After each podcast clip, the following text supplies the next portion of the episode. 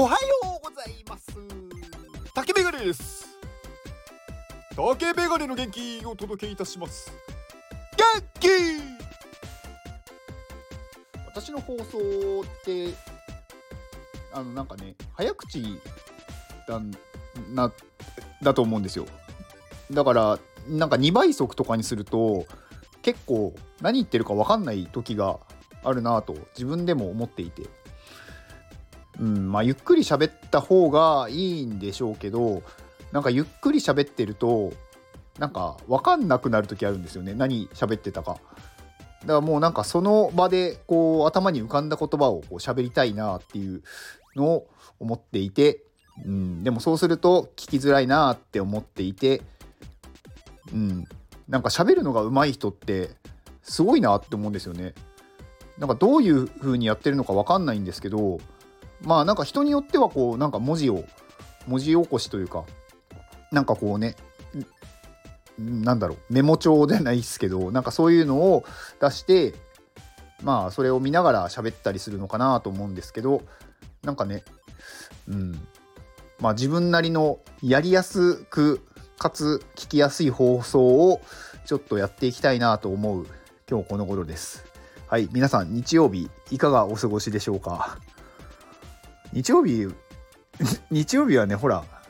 なんかあんまり聞かれないけど日曜日にね聞いてくださってる方に逆になんかねこう普段しない話をした方がいいのかなって最近思ってきて。だから土日の方が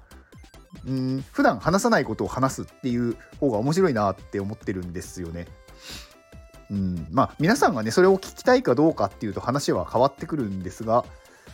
うーん。今日はなんかねあの NFT の話をたまにはしようかなって思うんですよ。なんかここに来てっていう話なんですけど、まあ、まあ NFT の話って言ってもなんかちょっとわからない人は何言ってるかわかんない話になっちゃうかもしれないんですけどまあうんちょっとなんかね私が思うことをちょっと話そうかなと思います。NFT ってまあねご存知の方はまあなんか何を今更っていう話だと思うんですけど、まあ、こうデジタルのデータだけどまあ改ざんができないというよりかは一つしかないっていうことがま証明できるものなんですね。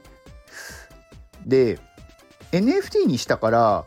じゃあ価値が出るのかっていうとそれはまた違う話になってくると思っててで今多いのって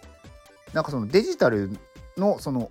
まあ絵とか、まあ、そういうアートとかそういうものに対して NFT っていう技術を使って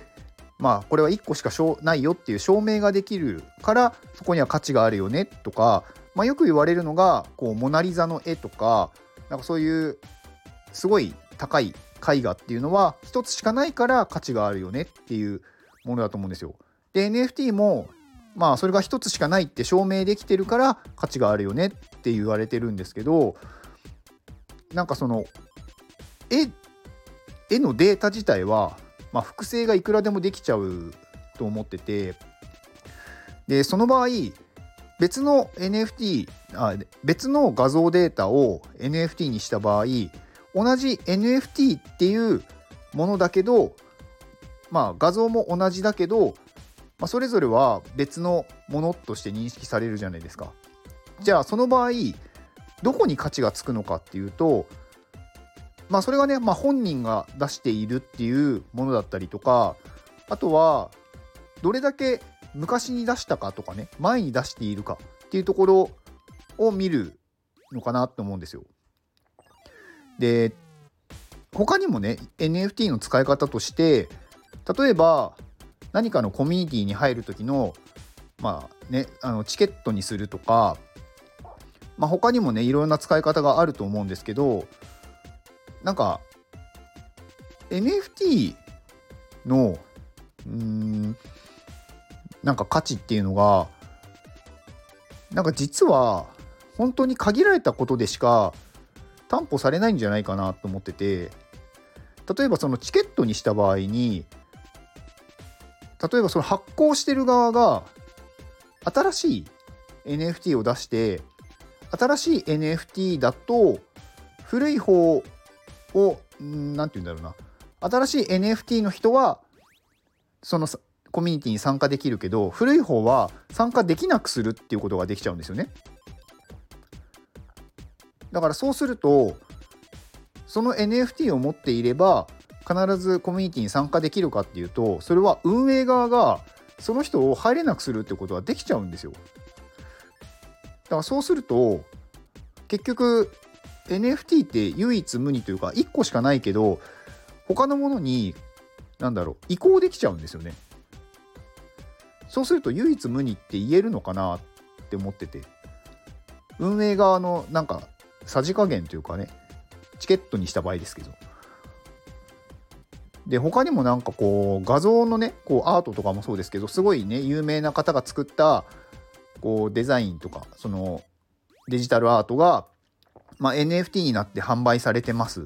でそれがすごい価値がつくから買いました。って言った後にその人が同じ絵を使ってまた別の NFT をね万が一作った時にどっちに価値がつくのかっていうと分かんないじゃないですか。だからなんか同じ人が作っちゃうと結局同じ NFT なんですよね。じゃあどこに価値を持ってくるのかっていうと、まあ、私がね一つこれは価値があるんじゃないかなって思うのが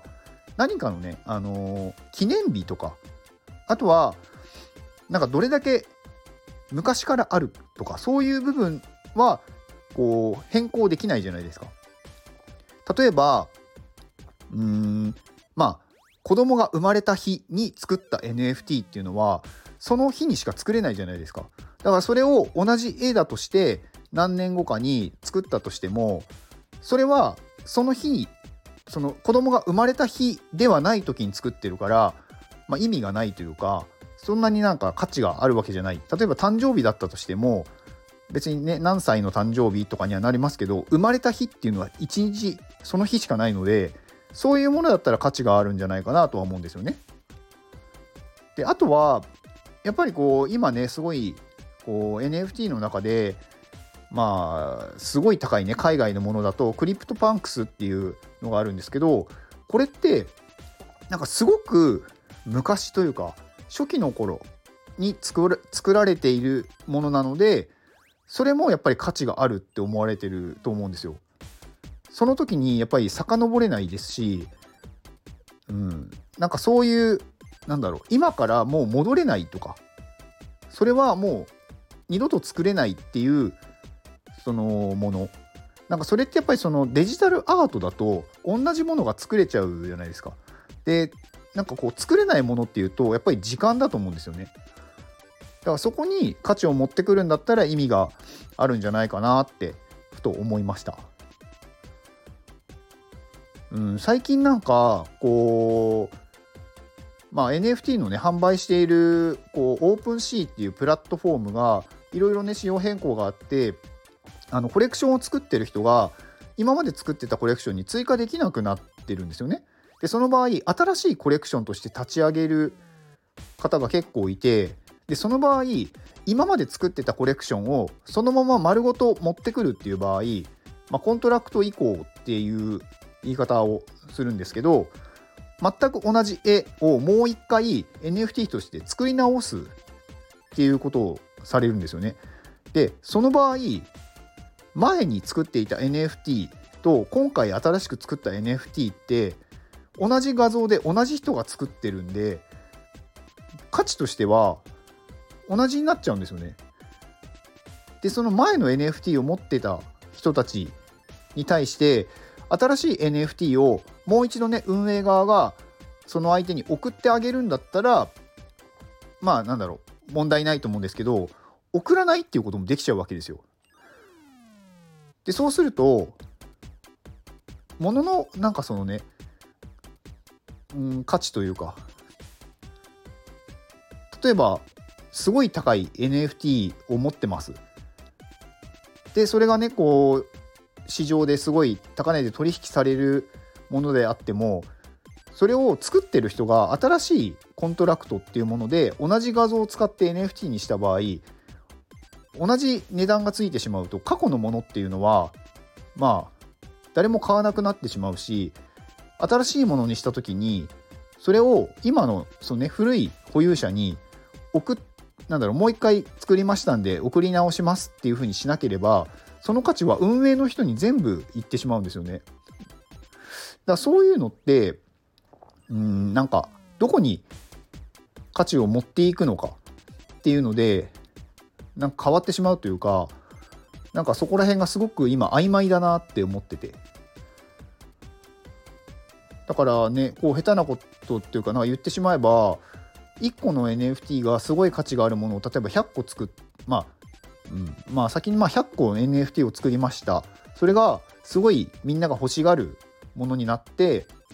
まあ1個がね例えば日本円で言って例えば1個がまあ10万円とか100万円で売れますってなった時に運営する人は全く同じ画像を使って全くね同じ NFT として作新しく作り直して全部自分が持っているでそれを全部売り出したらその作った人運営の人がめちゃくちゃ儲けられるじゃないですか。まあそこで実際にね価値が下がるかもしれないんですけどでもそういうことができちゃうんですよね。だからなんかそう考えると今ね皆さんが持っている NFT はどこに価値があるのかっていうのはなんか考えた方がいいんじゃないかなと。なんか結構その運営の人を信用しているからこそ価値がある状態になっててその人がちょっとねなんかこう悪いことしようとかうんなんか気分が変わったとかになると一気に無価値になるものを持ってるよなって思ったんですよね。うん、なんかまあ、うん、まあねこのなんか NFT とかね分かんない方からすると何の話してるか全然分かんないかもしれないんですけどなんか私はねなんかそういうふうにふと思いました。はい。なので私はなんかそのね過去に作った時間っていうものですがねなんかそう変えられないもの、うん、今から作ってもそれはもうそれと本当に同じとは言えない価値があるのは例えばそのねさっき言った子供が生まれた日に作ったからこそこれは価値があるんだっていう、まあ、あとは例えば有名な人が有名な人の子供が生まれた日に作った NFT とかであればそれは欲しいっていう人もいるでしょうしだからまあなんかね二度と作れないというかその時にしか作れなかったものじゃないと本当の価値っていうのは生まれないんじゃないかなって、まあ、思ったっていうお話でした。以上です。この放送は愛さんの元気でお届けしております。愛さん元気。愛さんありがとうございます。愛さんね。まあ本当にねいい人でなんか行動力のある方。まあ、愛さんのね宣伝はねすごくまあ私もね毎回させていただいていてで見るたびにやっぱり新しいことを始めてるんですよね。まあ、愛さんねあのすごくなんかお優しい方で毎月ね私のねこの有料放送を購入してくださっているんですけど、うん、なんかそのためにこう愛さんね最近何してるのかなとかね、まあ、毎月あの X とかなんかそのポートフォリオをいろいろ見るんですけどでもまあやっぱ新しいこと始めてるんですよね毎月。だからそれは本当すごいなって思ってて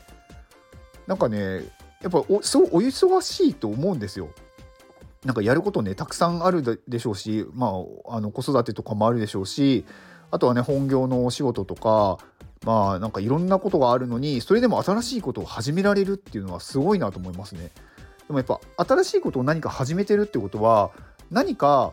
あのー、もうやっていないことをやめているとか自分の中でこれはあの今やることじゃないなっていうものを多分やめてるんだと思うんですよ。だからそのやめる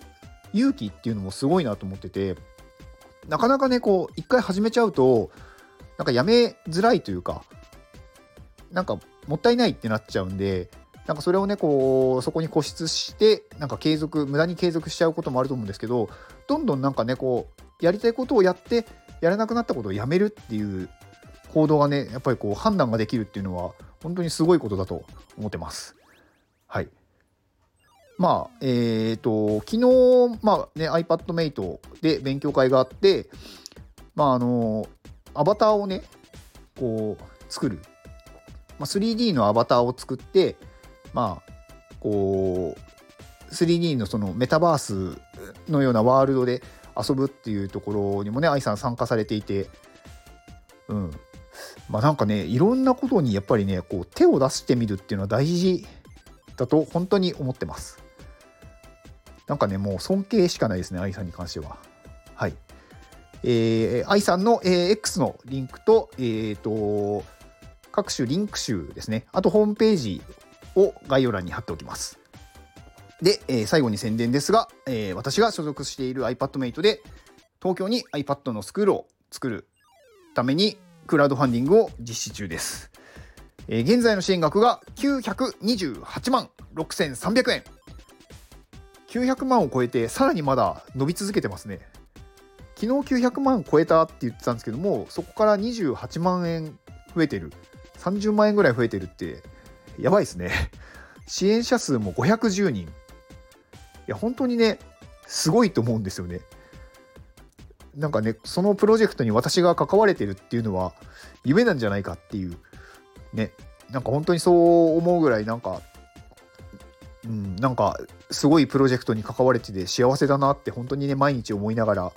はい、あの、いろいろちょっとお手伝いをさせていただいております。はい。まあちょっとね、来週リターンがいつ出せるかちょっとまだ決め決まってないんですけど、まあ、それでもね皆さんがね欲しいって思うものでやっぱりこう支援をお願いしたいっていうところなのでそこは引き続き頑張っていこうと思いますはいではこの放送を聞いてくれたあなたに幸せが訪れますように。行動の後にあるのは成功や失敗ではなくただの結果です。だから安心して行動しましょう。あなたが行動できるように元気をお届けいたします。元気